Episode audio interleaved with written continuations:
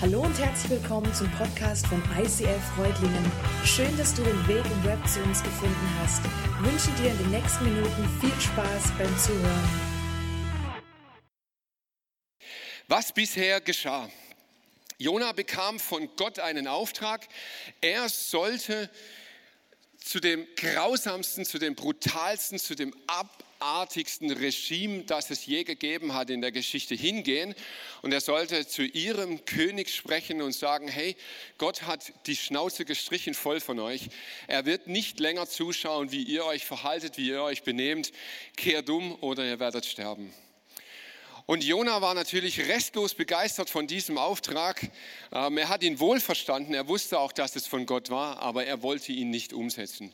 Jona geht auch her und setzt sich in Bewegung, allerdings 180 Grad, also diametral entgegen Gottes Auftrag. Er fährt nicht nach Ninive, sondern er nimmt ein Schiff nach Tarsis. Und es gab damals so zwei Enden der Erde und das eine war Ninive, das andere war Tarsis. Es war also wirklich genau das Gegenteil. Das Buch von Jona, dieses, dieses Teilbuch der Bibel, ist ein sehr spezielles Buch, denn es ist Satire. Und Satire lebt von Übertreibung. Es lebt davon, dass Dinge, die man erkannt hat, die man ansprechen möchte, bei Personen oder Gesellschaften so grotesk übertreibt, dass auch der Letzte versteht, um was es geht. Das Problem ist nur, darin steckt sehr viel Ironie. Und Ironie lebt davon, dass sie die Message in zweiter Reihe hat. Das heißt, man muss hinter die Worte schauen. Man muss gucken, hey, was ist gemeint damit, um zu verstehen, was die eigentliche Message ist. Jona war also auf dem Schiff nach Tarsis, als ein gewaltiger Sturm aufkommt. Angst packte die Seeleute und jeder schrie zu seinem Gott um Hilfe. Sie warfen Ladung über Bord, damit das Schiff leichter wurde. Da ist also eine komplette Mannschaft voll von abergläubischen Seeleuten, so jeder irgendwie zu seinem Gott schreit. Und da ist dieser eine fromme Mann. Was macht er?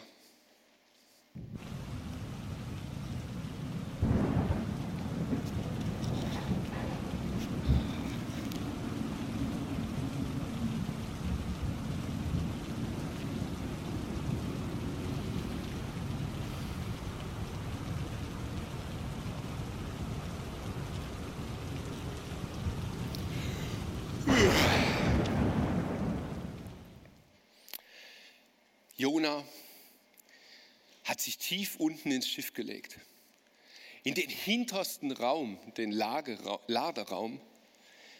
Und da legt er sich hin und schläft tief und fest. Und merkt ihr was? Das ist Satire.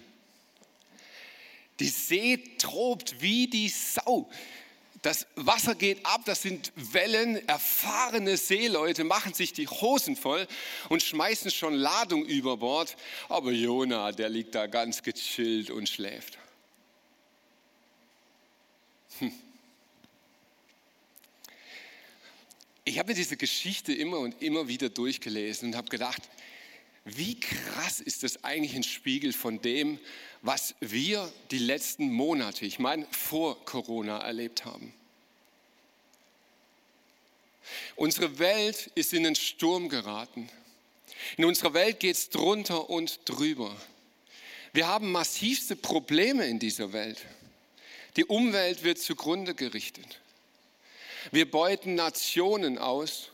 Wir rauben ihre Schätze. Wir machen sie arm, wir lassen sie hungern, wir lassen sie dursten.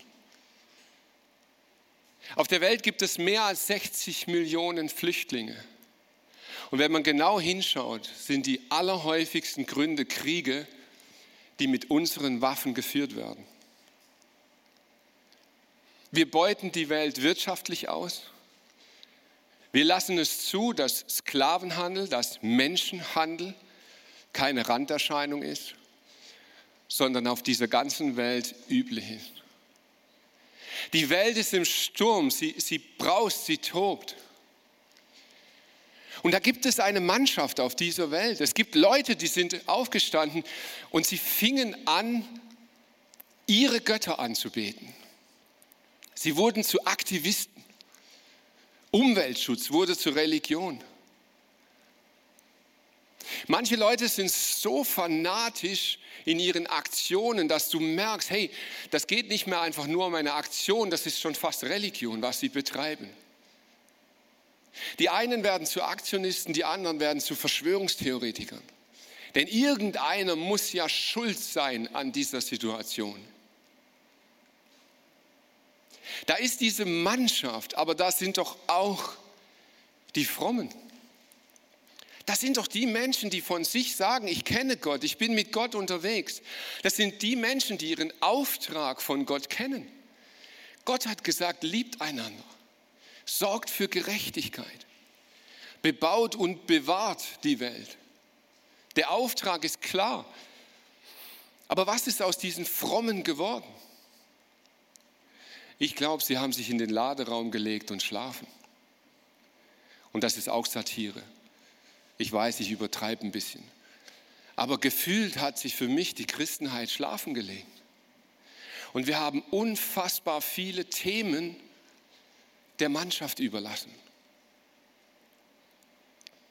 Und dann kam Corona. Und Corona war ein Schlag in, in die komplette Gesellschaft. Ob Christ oder nicht Christ, ganz egal. Jeder war irgendwie betroffen und jeder wurde aufgerüttelt und jeder stellt Fragen. Fragen an Gott, Fragen an die Menschheit, Fragen an das, was mit uns geschehen ist.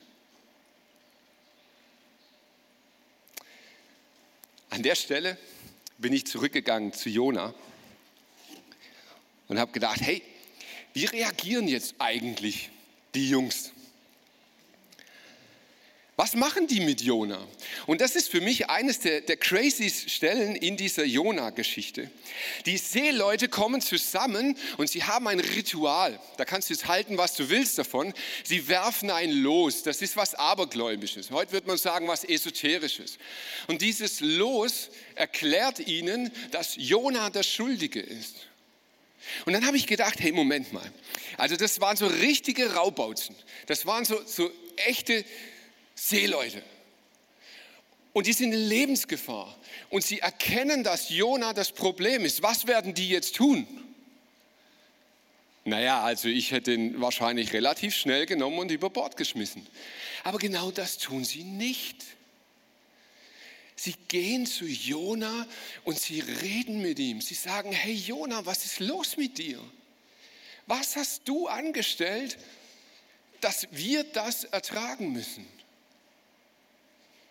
Und Jona ist bereit und erzählt ihnen, was los ist. Er erklärt ihnen, dass er wirklich das Problem ist und warum er das Problem ist. Und sie versuchen alles, um ihn zu retten. Sie geben ihre Ladung auf, um ihn zu retten. Und erst als nichts mehr geht, heißt es, da schrien sie zum Herrn. Ach Herr, lass uns nicht umkommen, wenn wir jetzt das Leben dieses Mannes opfern müssen. Hä? Das ist ihre Sorge. Sie sehen das Lösungsproblem, aber sie bitten Gott, dass er ihnen vergibt, wenn sie jetzt wirklich diesen Mann über Bord werfen. Wie krass. Bestrafe uns nicht wie Mörder, die unschuldiges Blut vergießen, denn du hast es ja so gewollt. Und sie nahmen Jona und warfen ihn ins Meer. Sofort legte sich der Sturm. Die Männer erschraken und fürchteten sich vor dem Herrn. Sie brachten ihm ein Schlachtopfer dar und legten Gelübde ab. Das ist Satire. Das ist Ironie. Die Menschen, von denen du es nicht erwarten solltest, kehren um. Die wenden sich an Gott, sie zeigen Demut, sie gehen auf die Knie und selbst diese schlimmste Lösung bitten sie noch um Verzeihung. Und der, der es hätte wissen müssen, der läuft davon. Ich glaube, wir Christen sollten viel öfter mal über unseren frommen Tellerrand rausschauen. Ich glaube, dass wir in einer Gesellschaft leben, in der Menschen, die von Gott nichts wissen, die keinen frommen Ansatz haben, manchmal mehr Demut zeigen gegenüber Gott als wir. Und ich glaube, wir sollten demütig werden ihnen gegenüber und von ihnen lernen. Was passiert jetzt mit Jona, nachdem er dann rausgeworfen wurde? Der Herr ließ einen großen Fisch kommen, der Jona verschlang. Drei Tage und drei Nächte war Jona im Bauch des Fisches. Da befahl der Herr dem Fisch, Jona am Meeresufer auszuspeien. Das war nicht Corona-korrekt. Ich werde immer wieder gefragt und sagen, hey, wenn, wenn Jona, wenn dieses Buch wirklich Satire ist, ist das dann eigentlich wirklich passiert? Also ist das nur eine Geschichte oder was davon kann man glauben oder nicht glauben? Ist es nur Übertreibung?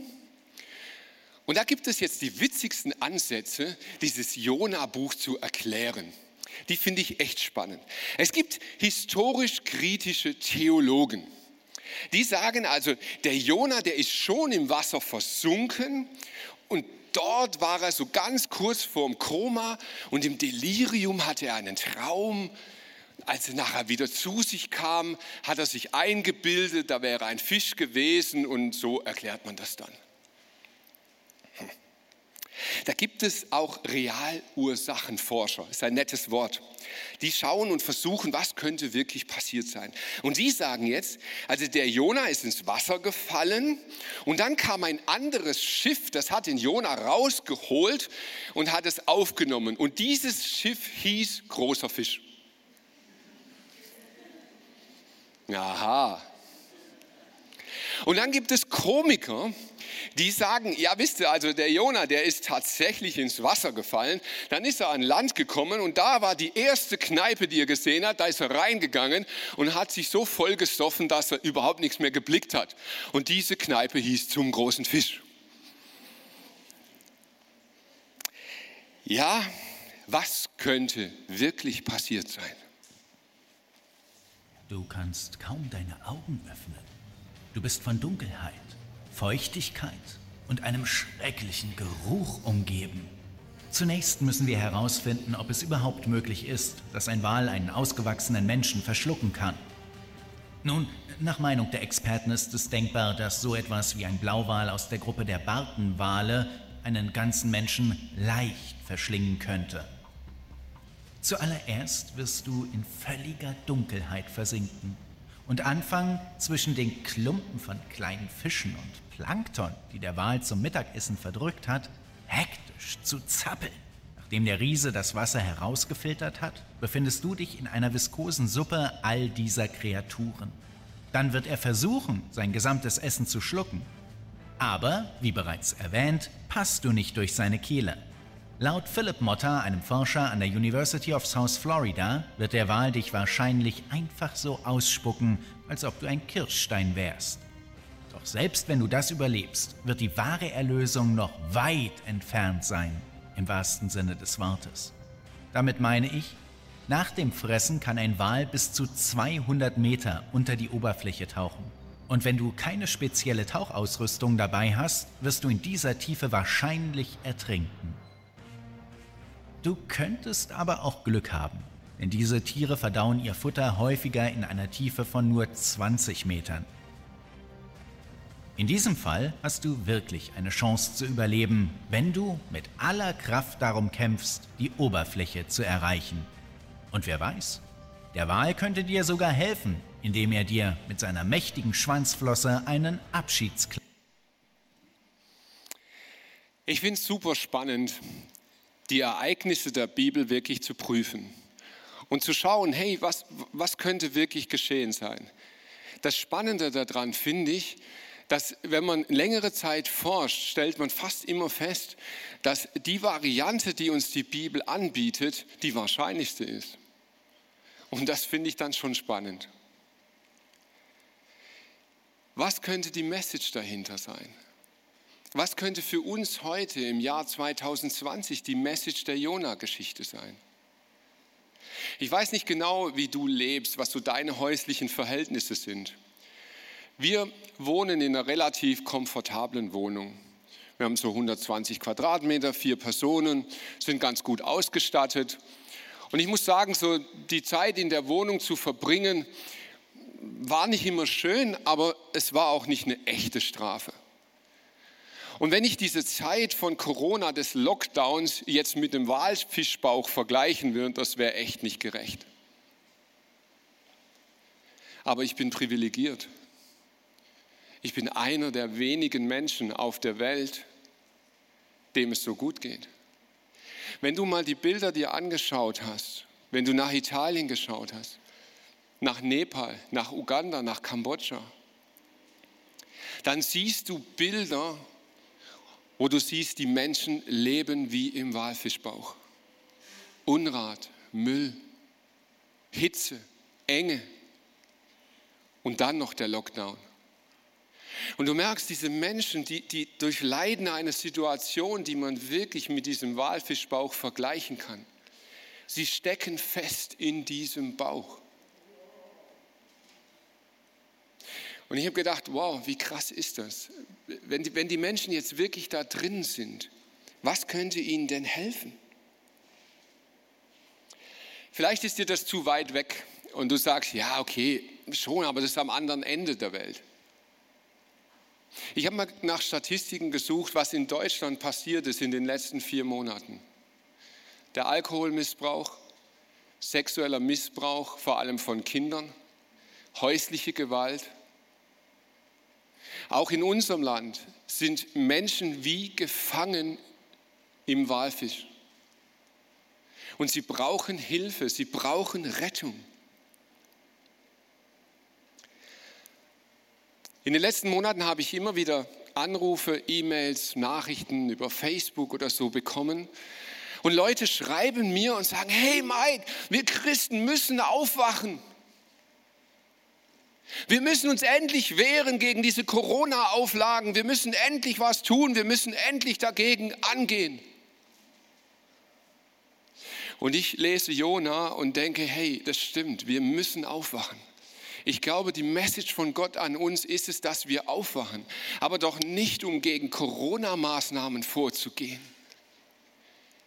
Wir sind doch nicht dazu berufen, dass wir endlich aufstehen, dass die Masken weg müssen.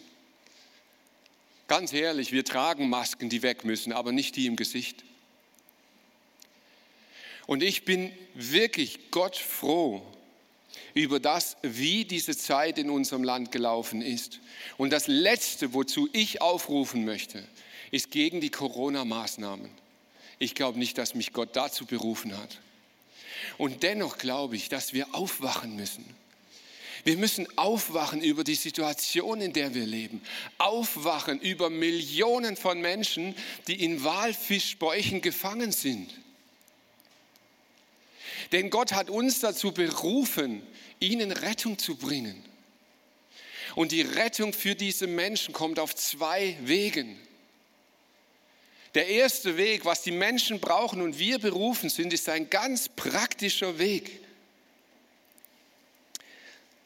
Im 1. Johannes 3, 17 heißt es, angenommen jemand, der alles besitzt, was er zum Leben braucht, sieht seinen Bruder oder seine Schwester Not leiden wenn er sich ihnen nun verschließt und kein Erbarmen mit ihnen hat, wie kann da Gottes Liebe in ihm bleiben? Meine Kinder, unsere Liebe darf sich nicht in Worten und schönen Reden erschöpfen.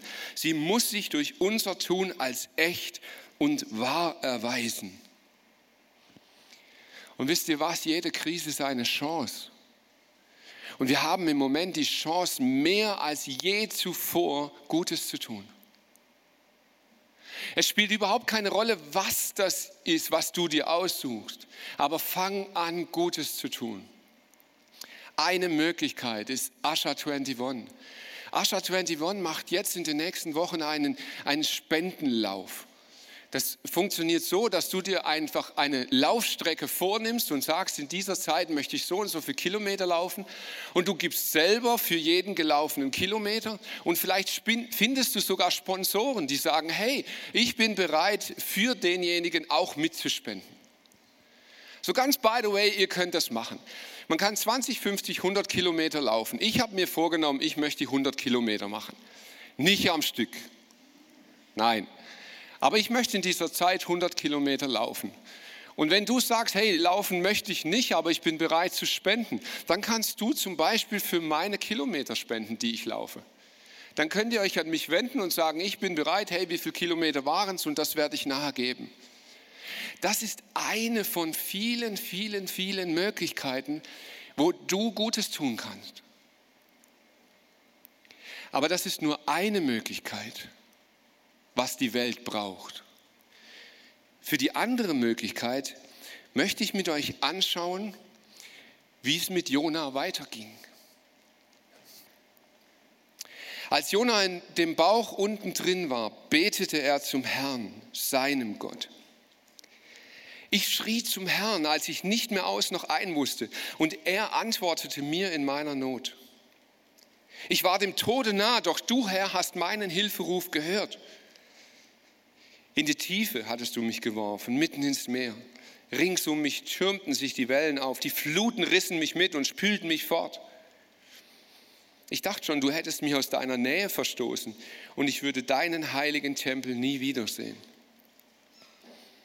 Die Angst hatte ich übrigens in den ersten Wochen von Corona auch. Ich wusste nicht, ob ich den Tempel hier so jemals wiedersehen werde.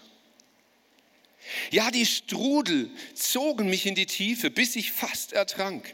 Seetang schlang sich mir um den Kopf, bis zu den Fundamenten der Berge sank ich hinab in ein Land, dessen Tore sich auf ewig hinter mir schließen sollten.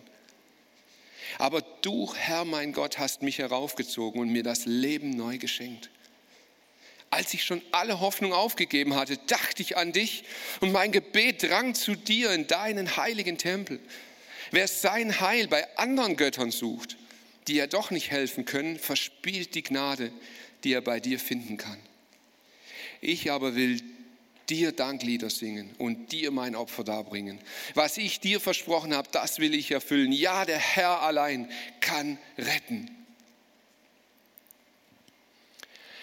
Jona wurde gerettet, weil er sich Gott zuwandte, weil er seine Rettung bei Gott suchte. Und ich glaube, diese Welt braucht aufgeweckte Christen, die zum einen bereit sind, Gutes zu tun, aber die zum anderen bereit sind, die wichtigste Botschaft dieser Welt zu verbreiten. Das Buch Jona ist ein Fingerzeig auf Jesus. Gott hatte sich entschieden, seinen Boten in die brutalste, in die abartigste Gesellschaft zu senden, die es jemals gab, uns Menschen. Aber anders als Jona war Jesus bereit zu gehen. Er suchte sich nicht die andere Richtung, sondern Jesus machte sich auf und Jesus wurde Mensch. Und Jesus ging drei Tage in die Hölle. Jesus ging in den Tod. Und ganz by the way, ich ganz persönlich glaube, in dem Moment, als Jesus starb, wusste er nicht, wann er da wieder rauskommt. Aber er war bereit, einen Preis zu bezahlen. Für dich, für mich, für uns. Wisst ihr, es ist mittlerweile so weit gekommen in unserem Land, in unserer Gesellschaft, dass es nicht mehr populär ist, die zentralste Botschaft der Christen zu verkünden. Ich glaube zutiefst daran, dass Menschen ohne Jesus Christus verloren sind. Und zwar in zweifacher Hinsicht. Ohne Jesus bist du hier auf dieser Erde verloren. Nur hier gibt es ein mega gutes Ablenkungsprogramm. Du kannst dich ein Leben lang ablenken und deine Verlorenheit nicht wahrnehmen. Und ich glaube, dass du ohne Jesus in Ewigkeit verloren bist. Und da wird es keine Ablenkung mehr geben. So sendet Gott uns in diese Welt, um zwei Dinge zu tun. Liebe zu leben und die rettende Botschaft von Jesus Christus weiterzugeben, damit Menschen gerettet werden.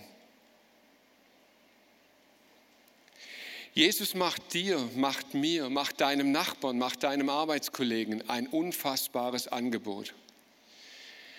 Er sagt, wenn du dich mir zuwendest, werde ich dir helfen. Im Psalm 50, 15 heißt es, wenn du keinen Ausweg mehr siehst, dann rufe mich zur Hilfe. Ich will dich retten und du sollst mich preisen. Das ist die Botschaft an dich und mich Das ist die Message, die Gott uns sendet mit Jona. Gott beruft uns als Gemeinde, in diese Welt hineinzugehen, Liebe zu leben, Liebe weiterzugeben, Menschen aus ihrer materiellen Not heraus zu befreien. Aber Gott beruft uns auch in diese Welt, diese rettende Botschaft weiterzugeben. Ich glaube, dass das Buch Jona eine ganz zentrale Frage beinhaltet. Wie viel bist du bereit zu bezahlen, dass Menschen, die du nicht magst, dass Menschen, die dir gefährlich sind, dass Menschen, die für dich schrecklich sind, trotzdem gerettet werden? Wie viel bist du bereit zu bezahlen, dass Menschen, die du nicht magst, trotzdem gerettet werden? Vater im Himmel, du hast es uns vorgelebt. Du warst bereit, den größten Preis zu bezahlen. Und nicht, weil wir so nett waren, nicht, weil wir so lieb waren, nicht, weil wir es verdient hätten. Jesus, du bist ans Kreuz von Golgatha gegangen, als wir noch Sünder waren, als wir ganz weit entfernt von dir waren, als wir diejenigen waren, die die Welt ausbeuten, die Menschen misshandeln, die auf Kosten anderer leben die egoistisch nach vorne gehen.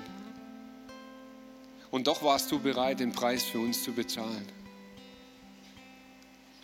Vater im Himmel, und ich bete, dass heute an diesem Tag hier in dieser Halle und zu Hause am Fernseher zwei Wunder geschehen. Ich bete, dass du uns, Heiliger Geist, vor Augen führst, was du bereit warst für uns zu tun.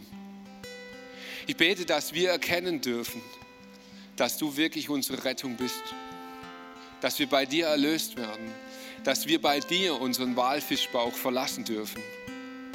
Aber ich bete auch, dass das Wunder geschieht, dass unser Ego stirbt, dass wir aufwachen als Kirche, als Gemeinde, dass wir bereit werden, in dieser Gesellschaft etwas zu bewegen, dass wir bereit werden, in deinem Namen Gutes zu tun und deine Botschaft zu verbreiten. Möge dieses Wunder geschehen in Jesu Namen. Amen.